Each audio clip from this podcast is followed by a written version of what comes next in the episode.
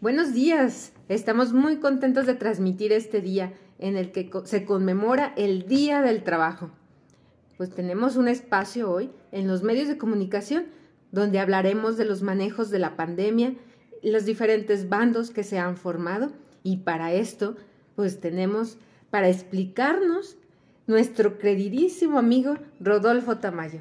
¿Cómo estás, Rodolfo? Muchas gracias. Ay, qué bueno. Y cómo, bueno, platícanos, ¿cómo te ha ido ahora con esto de la pandemia? Bueno, afortunadamente eh, en lo económico no nos ha afectado mucho y ya, ya me he enfermado. ¿Cómo? ¿Cómo que te enfermas? ¿Cómo te fue? Bueno, un poquito de moquito, un poquito de dolor de garganta y un dolor de cabeza. ¿Cuántos días estuviste o con quién más se contagió aparte de ti en tu casa? Bueno, el esposo de mi mamá y mi madre. Ah, mira. Bueno, ¿y, les fue bien a ellos también? Sí, todo perfecto. Mi madre se ha, bueno, ha tenido complicaciones con el olfato y sobre lo que saben las comidas y etcétera. Mm, ok. Bueno, pues qué bueno que ya pasaron ese, esa etapa y bueno, pues ahora la, la idea es que nos expliques. Han hecho varios bandos, varias formas de, de, pensar de la gente o qué ha pasado, qué números hay. A ver, dinos por favor. Bueno, lo importante a conocer es que se ha hecho dos bandos. Entre todos los gobiernos de Latinoamérica y también Europa se puede decir como España, se ha hecho dos bandos. Como ellos dicen, el bando de la salud y el bando de la economía. El bando de la salud pues yo le digo como se supone bando de salud porque lo único que proponen es cuarentenas obligatorias. Es el cierre de comercios.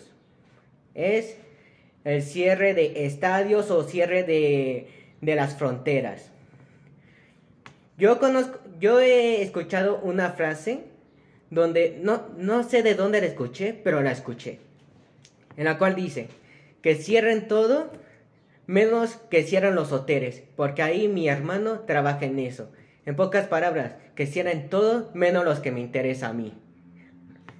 Entonces, por obvias razones, esta hipocresía no se puede adaptar. Además, hay que tener en cuenta que también los resultados son muy diferentes a la realidad. Bueno, es diferente a lo que ellos proponían, salvar vidas. Lo único que han hecho es gobiernos genocidas y totalitarios. Sí, pues ha afectado bastante la economía, eso de cerrar los que son los, los comercios y pues cada quien le interesa en lo que se trabaja, entonces al final pues cada quien este, le gusta eh, pues no quedarse sin trabajar, sin chamba, seguir generando, pero bueno, de igual manera se pueden manejar lo que son las medidas, ¿cómo ves? Bueno, manejar estas medidas, como ya te voy a decir a, un futuro en esta misma entrevista es que los resultados han sido malísimos. Además, como tú has dicho, la necesidad de trabajar en Latinoamérica es fundamental, porque si le cierras el negocio a alguien de Latinoamérica, lo único que va a hacer es irse a la informalidad.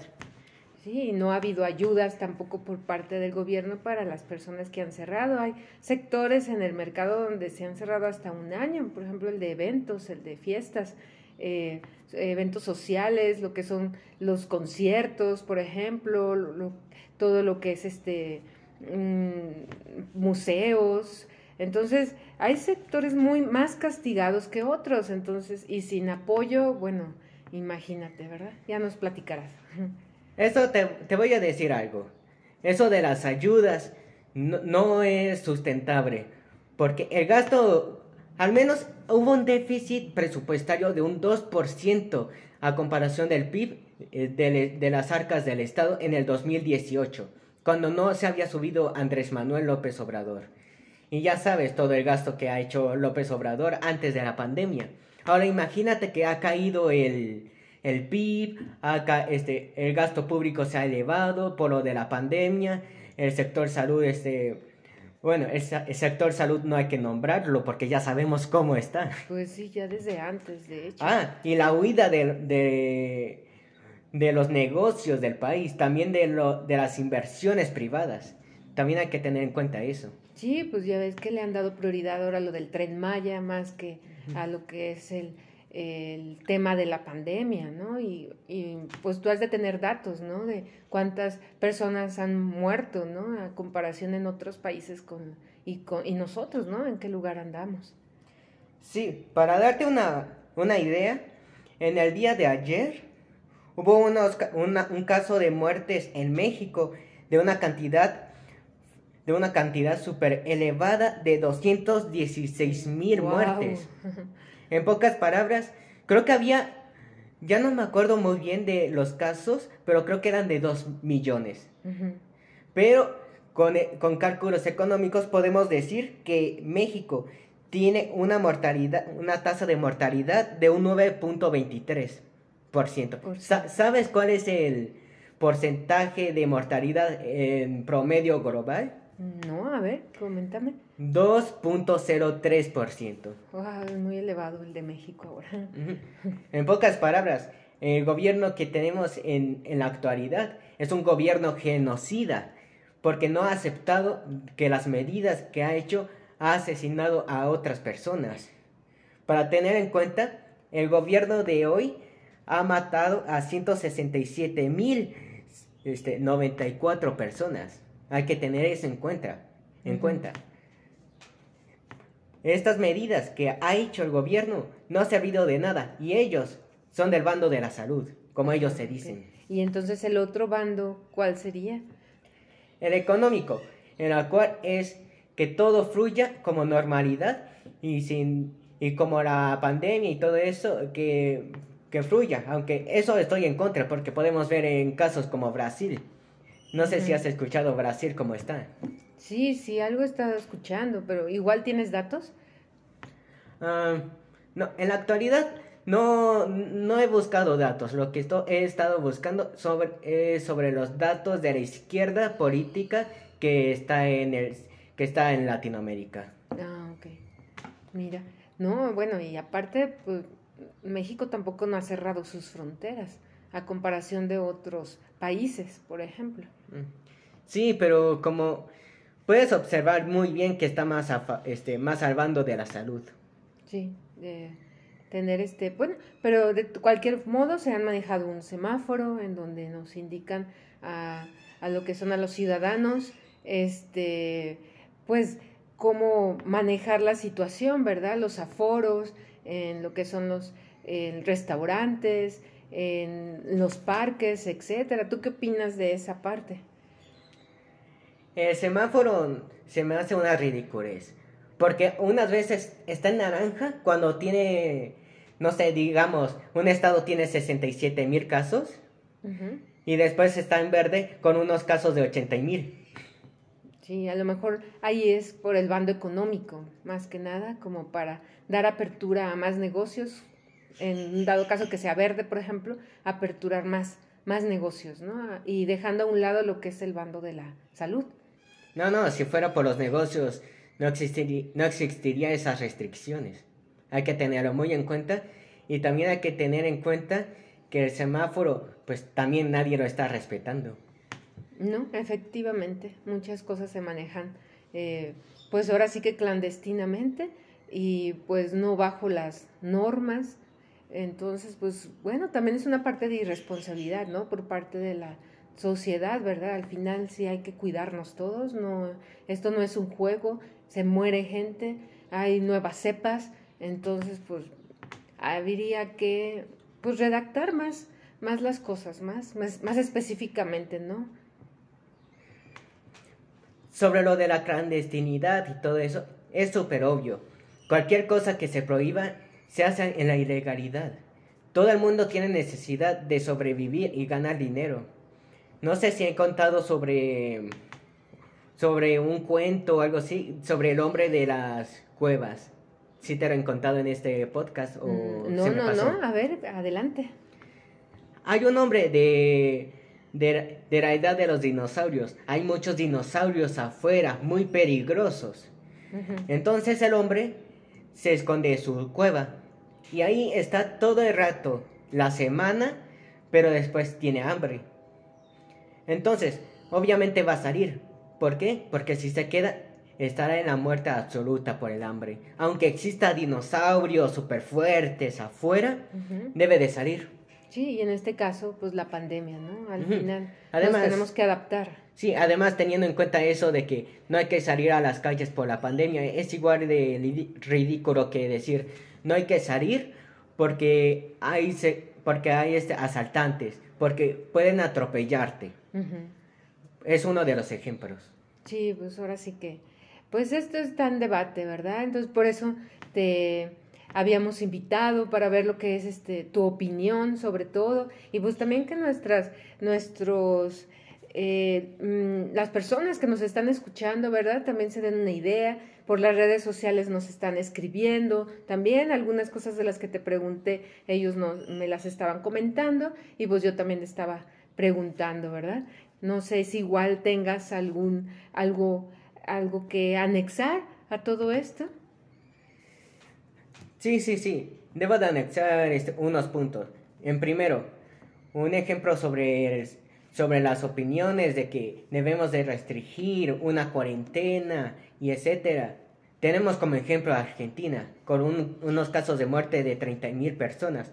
A comparación de México, pues está bien porque son 200 a 30, pero también hay que tener en cuenta su población. Además, también hay que tener en cuenta que según la ONU, para, según la ONU, para que Argentina tuviera unos casos mediocres, debió de tener una tasa, una tasa de, de muertes de unos 10.000 personas, no 30.000. En pocas palabras, estas medidas de super restricciones, este, de cuarentena, cierres de negocios, no funcionó en Argentina en absoluto. Hubo una, en total, se llevaron 20.000 muertes así, este, porque sí. Sí, y la excepción no fue México también. No, tampoco. Sí, fue una combinación de economía y de salud súper catastrófica. Además hay que tener en cuenta que es el mismo, es la misma estrategia que el de un principio. Además, tengo unas cosas que decir sobre lo que en verdad debemos de hacer. A ver, cuéntanos. Primero que todo, hay que eliminar la cuarentena. Es, se me hace horrible que un estado súper fuerte te obligue lo que debes de hacer. Que nadie te imponga nada. Si tú quieres salir, sal. Es tu responsabilidad. Nadie te puede imponer. Número 2. Que los negocios estén siempre abiertos. Obviamente, con unas medidas de seguridad sanitaria. Porque también, como te he dicho antes, el, el pueblo mexicano no puede sobrevivir más con cuarentenas y con cierres de negocios. Hay que tenerlo muy en cuenta. Número 3. Que las fábricas estén abiertas, pero con unas medidas de seguridad de tapabocas obligatorio y con sana distancia. Porque también hay que tener en cuenta, si, si las fábricas están cerradas, ¿Cómo vamos a correctar impuestos? ¿Cómo vamos a tener dinero en las arcas del gobierno? ¿Cómo vamos a pagar este, no sé, ayudas, etcétera? Hay que tenerlo muy en cuenta. Además, teniendo en cuenta que cuanto más déficit presupuestario, más deuda vamos a tener. Sí, así es. Y los trabajadores pues también necesitan tener dinero para llevar a sus casas también. Sí, sí. Y no solo eso. También algo muy chistoso, pero al mismo tiempo no, porque nos afecta a todos. sí, exactamente. No, sí, pero lo que nos afecta es que por todos estos cierres y todo eso, estamos obligados a, a, este, a pedir deuda. Pero una cosa es, ¿cómo pagamos la deuda? ¿Subiendo impuestos o imprimiendo dinero de la nada? Te tengo una pregunta. ¿Tú cuál crees que el gobierno ha decidido? pues pedir deuda, o sea, endeudarse. Sí, pero ¿cómo se paga esa deuda? Bueno, pues con los impuestos mm. Que nosotros pagamos, ¿no? Sí, mira. Lamentablemente, bueno, es que hay tres.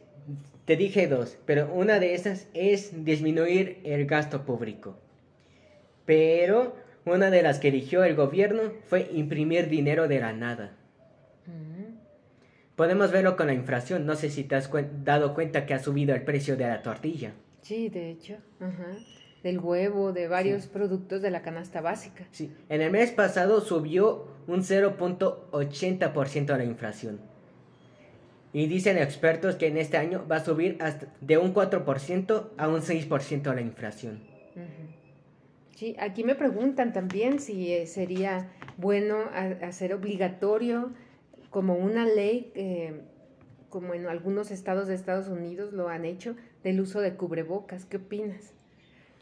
El uso de cubrebocas yo creo que debe de ser obligatorio. En un inicio, creo que en un inicio de la pandemia, creo que no era obligatorio el cubrebocas porque también hay que tener en cuenta cuánto se produce. Ahora, como vemos, ya se produce masivamente los cubrebocas. Por eso no creo que hay ninguna... Bueno, no hay nada que pueda impedir que sea obligatorio el uso de cubrebocas. Además, hay que tener en cuenta que si uno se protege, proteges a todos. Pues sí. Igual es... Bueno, aquí pues, nos van diciendo varias preguntas y demás para ti. Una de esas son lo del cubrebocas otra que ya te lo comenté, lo del cierre de, fronteras, igual, lo de los bandos, eh, pues hay quien sí está de acuerdo también contigo, hay quien no, ¿verdad? Pero bueno, de igual manera ya, ya, lo, lo, es, ya lo explicaste y pues al final pues el, gobierno pues es el que tiene que tomar ciertas este, eh, medidas también para, para todos y pues también está lo de la el tema de la vacunación. Mm. Mira, si el gobierno tiene un estado de bienestar, lo más lógico es que vacune masivamente y teste. Ojo, lo más importante es que teste con, con, pruebas de, coronavirus para que teste a los mexicanos gratuitamente. También con cooperación del sector privado, es lo más importante que el gobierno haga bonos, aunque eso sí, es gasto público lamentablemente, pero es una situación este, especial. Debe, debe haber un poquito de gasto público, aunque no es algo que no sé, pero lo que sí sé es que debe de haber un bono para que las empresas privadas puedan este, este, vender gratuitamente vacunas y test a los ciudadanos. Pues mira, el tema está muy interesante. Ya en las redes sociales hay, hay debate entre los que nos escuchan, los que escriben, los que nos mandan su, sus, sus comentarios, ¿verdad? Entonces, el tema es muy importante. Lamentablemente, pues ya el tiempo ya se nos está eh, terminando. Y pues la, no, te queremos dar las gracias por estar aquí con nosotros en este espacio y darnos tu opinión acerca de este tema que estamos viviendo pues día a día y que no hemos visto el término de esta pandemia. Sí, no hemos visto resultados. Todo ha sido una catástrofe, una crisis emocional y económicamente, de todo. Y también fue un gusto estar con ustedes. Ah, bueno, pues muchas gracias y esperemos verte pronto en otra eh, cápsula informativa. El gusto fue mío.